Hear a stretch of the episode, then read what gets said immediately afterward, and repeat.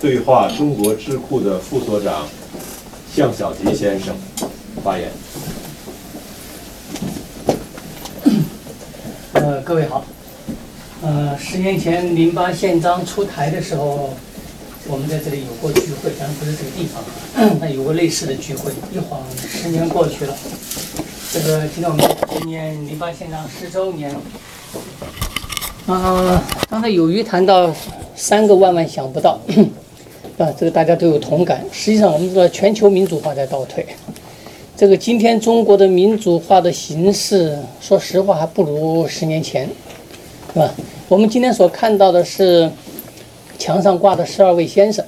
十年过去了，墙上挂了十二位。当我们纪念零八先生二十周年的时候，也许我还在这里参加，也许我。挂在墙上，这个说不好啊。所以呢，我们要意识到这个形势的严峻，没有那么乐观啊。这个不是说一定就是一个方向发展进步民主化啊，不一定的。这个历史它反反复复往前走一步，往后退两步，对历史来讲它只是个逗号，对我们来讲大概就是一生啊。所以这一点呢，大家。也不要过于乐观啊，要有这个这个思想准备啊。十年后我们在这里纪念二十周年的时候，我不知道我是在这说话呢，还是挂在墙上微笑着看着大家啊，这都有可能。那么这么说，是不是说民主运动就没了希望？也不是的啊。其实民主性运动还是很有希望的，这是人性所在啊。嗯，亚里士多德他讲过一句话，我觉得挺有意思。他说：“我们没有希望。”但是他们也没有希望，这就是我们的希望所在。这句话听得有点绕口，什么意思呢？就是说，我们的希望是建立在对方没有希望的基础上，对方肯定没有希望，这一点是不不容怀疑的。他今天再三强调四个自信也好，多少个自信也好，为什么？他没有希望，他看到了这一点，他知道自己没有希望，这就是我们的希望所在。所以呢，也不要。妄自菲薄啊，也不要觉得好像前途无望、今生无望啊，来日无多了。这个我们当然有这个思想准备，有生之年不一定看到这一天，但是没有关系，有没有这一天我都坚持去做，我都照这个路子去做啊。这是我要讲的第二个问题，就是关于希望的问题。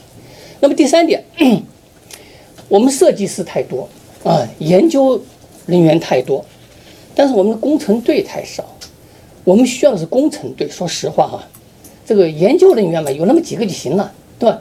有有博数、有胡平几个就够了，对吧？我希望我们有一个工程队那，像这个叶良啊，准备建立工程队。其实早在二十年前，光俊跟我就有同样的看法，跟叶叶良今天的看法是一样的，对吧？这个谈到这个血性的问题。对吧？这说来很惭愧。我们还搞了工程队是吧？嗯，是。你像当年安安重根对吧，刺杀这个伊藤博文对吧？虽然这个 汪精卫在银锭桥还刺杀摄政王的对吧？这个林语堂讲的很清楚，对吧？这个革命呢，他就从这开始了。对，一次世界大战，贝尔格莱德一个学生对吧？在这个 萨拉耶沃，把把一个亲王给干掉了，两夫妻干掉了，就引起了世界人类的变化。其实很多事情你说难很难，说容易很很容易，因为四两拨千斤的事情。所以我们需要的是一个工程队，啊，需要一个工程队，而不是全部都是都是设计师。我觉得这个社科院有一个前任的美国所的所长资中云先生讲的非常好。这位女士啊，我觉得有超人的智慧。她做了一个分析对比，为什么当年国民党那么腐败就被推翻了？而共产党今天的腐败，比当年国民党腐败的多。为什么共产党的腐败就没有被推翻？他讲了个对比：当年国民党时期，政府腐败，人民不腐败。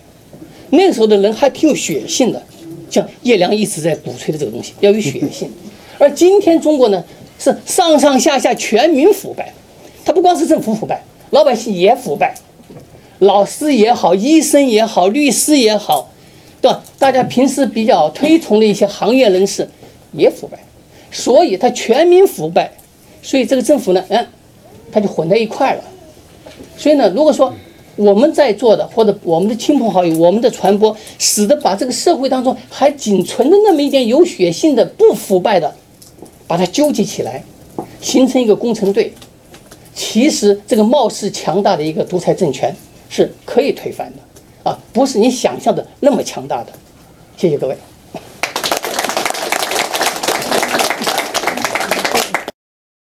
中美律师交流协会负责人高刚进律师，给我们讲一讲工程队，好吧？大家好，这个六四过后啊，呃，中国的民主运动实际上是没有停止。呃，一九八一九九八年的这个阻挡运动，以二零零八年的这个零八宪章，包括后来的这个呃维权运动，在我认为来，这是六四以后中国民主运动的这个三大运动。呃，这三大运动各有不同的这个特点。组织的人、参与的人也有不同的这个背景。如果说九八年的这一场阻挡运动，主要我们是老的这些民运人士、这些老队员来说了，那零八年这一次呢，可能性质更广泛一些，它包括这个民间的这些呃知呃知名的一些文化人士，包括党内一些开放的一些人士。呃，包括共产党内部一些有持不同政见的这些人士，所以他这个范围主要是在文化界这个这个知名的人士精英里面。那后来的维权运动，像滕彪也参与了这个运动，可能这个就是草根的这个性质更浓一些，更多的是社会广泛的运动。那我个人认为，不管是从哪个角度，不管是参与的人。我觉得都对中国的民主运动都是一个很好的推进作用。尽管我们当时是在海外，尽管我个人的观点，呃，跟夏教授、我们向小吉多年来都是一致的。尽管我不赞成说这样的签名运动、这样的这个和平的阻挡运动能够真正对中国运动、呃民主运动起到一个根本性的改变，但我仍然还是为。这些参与这些活动的人，我觉得感到骄傲，尤其是刘宝刘晓波先生为此付出了生命的代价。这个我们今天在这纪念他，是有这样的一个目的。那在这里呢，也有我们也有一些不同的声音对刘晓波先生，包括他在天安门运动以后说出说没有，呃，天安门运动没有死人呐，这个还有后来说他的这个对他的一些批评。包括他的著名的一个名言说：“他没有敌人。”我觉得这些批评可能是站在另外不同的角度去思考这个问题，跟他的诺贝尔奖这个基本的宗旨应该是矛盾的。因为诺贝尔奖的和平奖的这个基本的宗旨是说，你对和平运动做出了贡献，那我就会颁发你这个人，哪怕。呃，你的观点，你的过过去的背景跟这个民主运动可能并没有什么更多的关系。那只要你对和平运动做出了做出了贡献，那你就可以有资格得这个奖。你打个比方说，如果北朝鲜的那个那个金老三，他如果真的跟美国达成了协议，呃，消除了这个核子化，然后跟南北朝鲜和解了，然后改开放了，我相信也会有人提名他来作为诺贝尔和平奖的。所以从这个角度来讲，刘晓波先生得了诺贝尔和平奖是没有任何意义的。我们为此应该感到骄傲。那另外一个方面，我要接着跟大家讲的，还是说中共现在看似是非常强大，特别是习近平看似来权力非常大，但实际上并不是我们所想象。我一再这样强调。那其中最近有一个，刚刚有一个人参与了这个。川普的团队跟习近平的这个会谈，他就透露了一个消息，说川普的团队本来说跟习近平会谈的时候，大家没有做任何希望，没有抱任何希望说中国会让很多步，大家就准备了一些香槟呢，say hello，然后我们就离开的。结果没有想到现场以后，这个习近平一个人做了长长四十分钟的发言，这四十分钟的发言是把所有的让步都给美国了。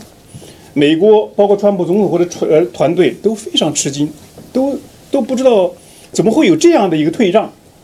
这个而且更有趣的是，就在啊这个他们习近平宣布这些退让的这个同时，呃，前面他已经知道了这个加拿大政府已经把这个孟晚舟给抓了，在这种情况下，他仍然还是说为了这个退让，还是达成了这么一个协议，做了这个退让。所以从这个角度来讲，就是说中国政府啊，这个特别是习近平这个独裁专制啊，并不是像我们所想象的这样这么强大。所以在这一点，我们应该有保持信心。那么最后一点，我想回忆一下夏一良教授的一个说法。这个我你知道，这个我的观点一向是也是要，我我我是需要这个革命的。但是我想要要跟你说的，就是说你已经六十岁了，你不需要去去冲锋队，你不需要去敢死队冲在第一线，因为呃，革命这个东西并不仅仅只是说我一定去扔个炸药包，我在现场去丢个炸弹，你就是革命家，不是这个意思。古这种人是把革命庸俗化了。哦，你鼓吹革命对不对？你干嘛不去扔个炸弹包呃炸药包啊？你像这个东西杀个人放个火给我看看去，这实际把革命庸俗化。你不要上这个当，因为鼓吹革命也是一种革命。毛泽东从来没有杀过人，大家能说他不是革命家吗？他肯定是太少杀了。对啊，就他没有亲手去动过枪，比如说革命练习定期练习射击，那你应该向我学。我当初教教这个小吉打过第一枪，还把这个手打流血了，对不对？这个所以革命呢，除了这个直接去投炸弹、这个杀人以外，鼓吹革命是更高层次的这个革命家。所以这一点，我觉得夏一良你应该往这个方向去发展去，这个还是有道理、有道理的。所以，呃，最后我还是要向这个刘晓波，还有为这个宁巴宪章签署的这个去世以来的这些这些勇士们、这些先人，表示我最高的敬意。谢谢大家。